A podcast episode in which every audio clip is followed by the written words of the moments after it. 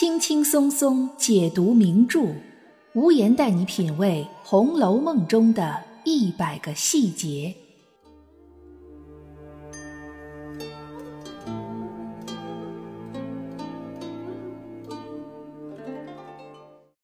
品读细节之美，发现别样红楼。大家好，我是暗夜无言，欢迎您收听《红楼梦》中的一百个细节。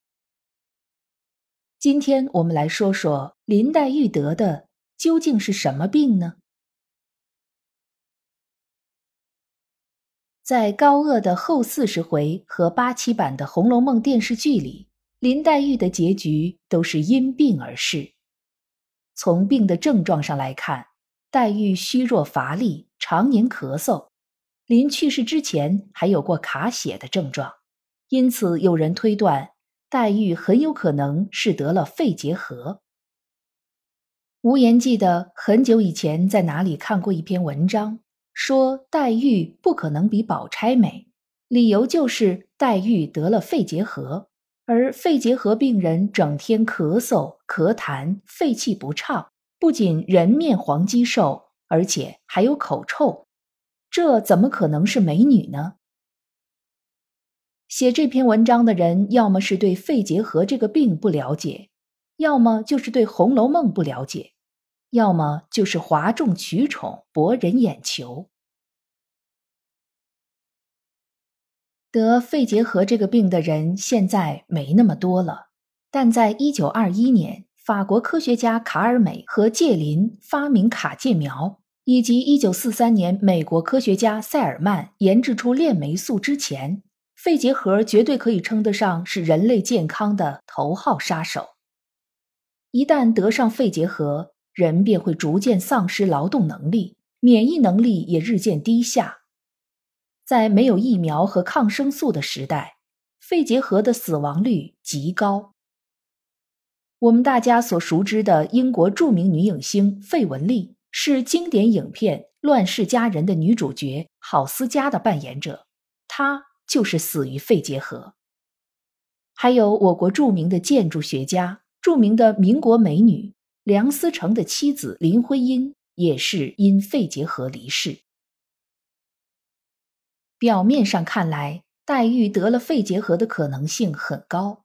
就算忽略高鹗续的后四十回不算，在前八十回里，黛玉已经有了很多肺结核的典型症状。不过，认为黛玉得了肺结核的人，可能忽略了很重要的一点：肺结核是一种传染病，最重要的传播途径就是飞沫传染，而且传染性很强。在日本动画电影大师宫崎骏二零一三年的电影《起风了》里，日本零式战斗机的设计者枯月二郎的丈母娘就是因肺结核去世。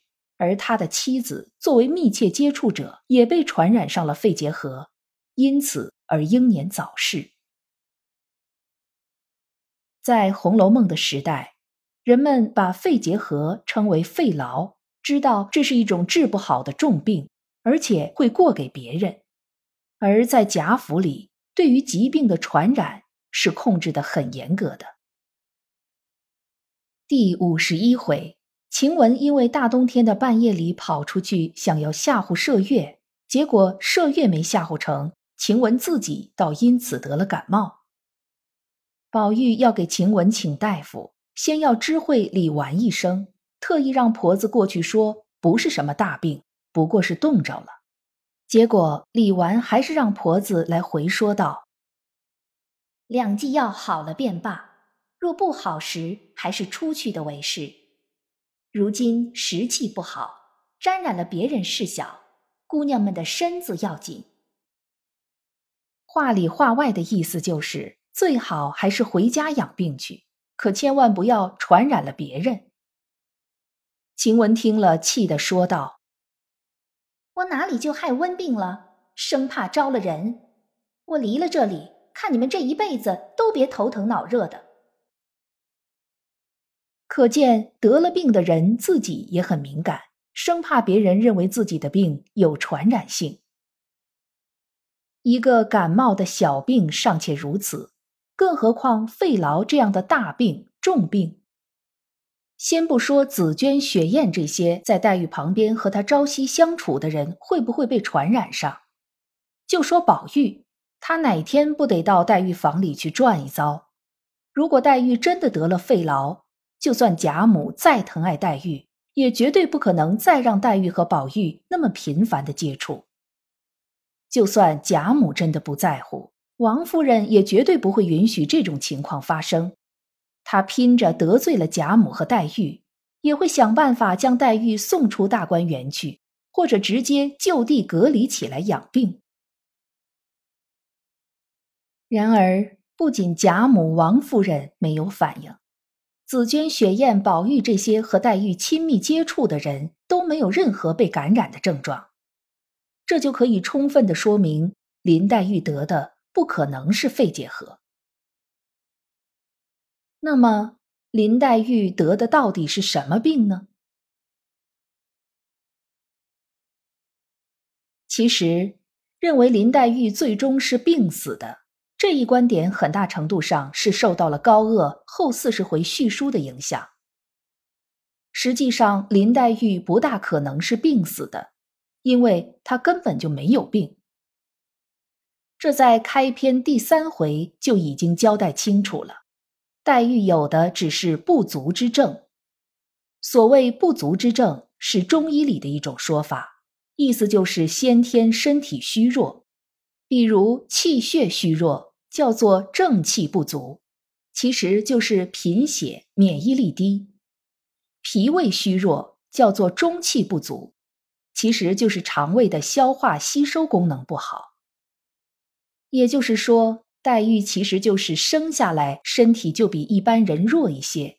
从现代医学的观点看，很有可能是贾敏在怀林黛玉的时候身体不好，营养不够调和，又缺乏运动，甚至有可能黛玉是不足月的早产儿，所以导致黛玉先天身子弱。但是身子弱、体质差并不是病，通过后天的加强营养和锻炼身体是可以逐渐弥补上来的。比如黛玉平时当饭一样吃的人参养荣丸，其实也并不能算作是药，因为它并不治病，而是用来补气补血的。像黛玉这种情况，只需要温补气血、适当锻炼，再加上心情舒畅。那就能一天比一天好，用不了多久，可能就比贾宝玉还要健康了。不过呢，曹雪芹给林黛玉开的方子却不是这样的，这个方子是通过赖头和尚的话说出来的。既舍不得他，但只怕他的病一生也不能好的。若要好时。除非从此以后总不许见哭声，除父母之外，凡有外亲一概不见，方可平安了此一生。这就告诉我们，林黛玉身体一天比一天差的原因，在于她的心情不好，思虑过重，伤春悲秋，自怜身世。我们都知道，坏情绪是身体最大的敌人之一。生气、悲伤、忧郁，多少病都是从这上头来的。所以黛玉其实就是因为坏情绪缠身，才导致她的身体越来越差，越来越虚弱。如果说黛玉在后四十回最终的结局是死亡，那么无言更倾向于黛玉是忧思过度，气血耗尽，油尽灯枯而亡。林黛玉的经历告诉我们，保持一个好的心情是多么的重要。从贾元春正月十五元宵节省亲，到下一年的正月十五贾府过元宵节，这不过就是短短一年的时间。但这一年也是林黛玉的身体迅速垮下去的一年，因为这一年里发生了太多的大事。贾元春选定薛宝钗为宝玉之妻。薛宝钗搬到大观园里来住着，几乎每次黛玉和宝玉在一起的时候，宝钗都会迅速出现。王夫人选定了袭人为贾宝玉的妾室，后来更是让薛宝钗协助李纨、探春管理大观园。看上去，除了宝玉和在外头做官的贾政，贾家上上下下都支持金玉良缘。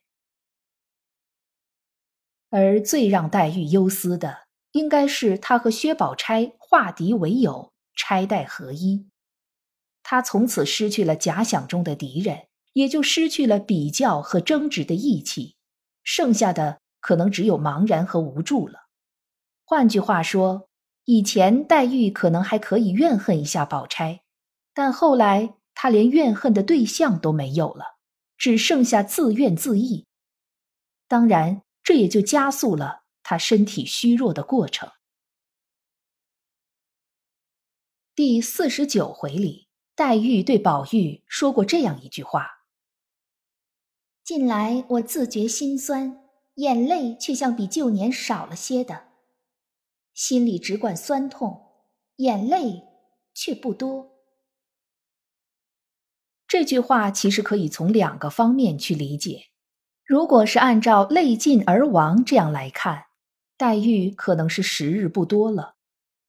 但是别忘了赖头和尚的后半句话：“凡有外亲，一概不见，方可平安了此一生。”假如林黛玉将来去了一个什么亲戚都没有的地方，什么亲戚都见不着，那么她是不是就可以忘却前尘，重获健康呢？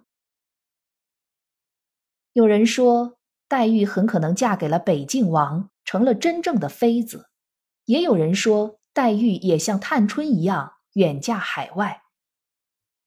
这两种猜测中的黛玉都没有早亡，但这样的结局里。黛玉是否获得了真正的快乐和内心的宁静呢？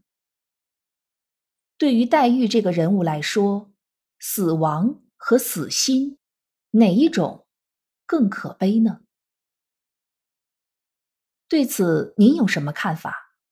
可以在评论区给我留言，我们共同探讨学习。今天的节目到这里就结束了，感谢大家的陪伴收听。也欢迎您订阅关注本专辑。本节目由喜马拉雅出品，独家播出。我是暗夜无言，让我们下一期再见。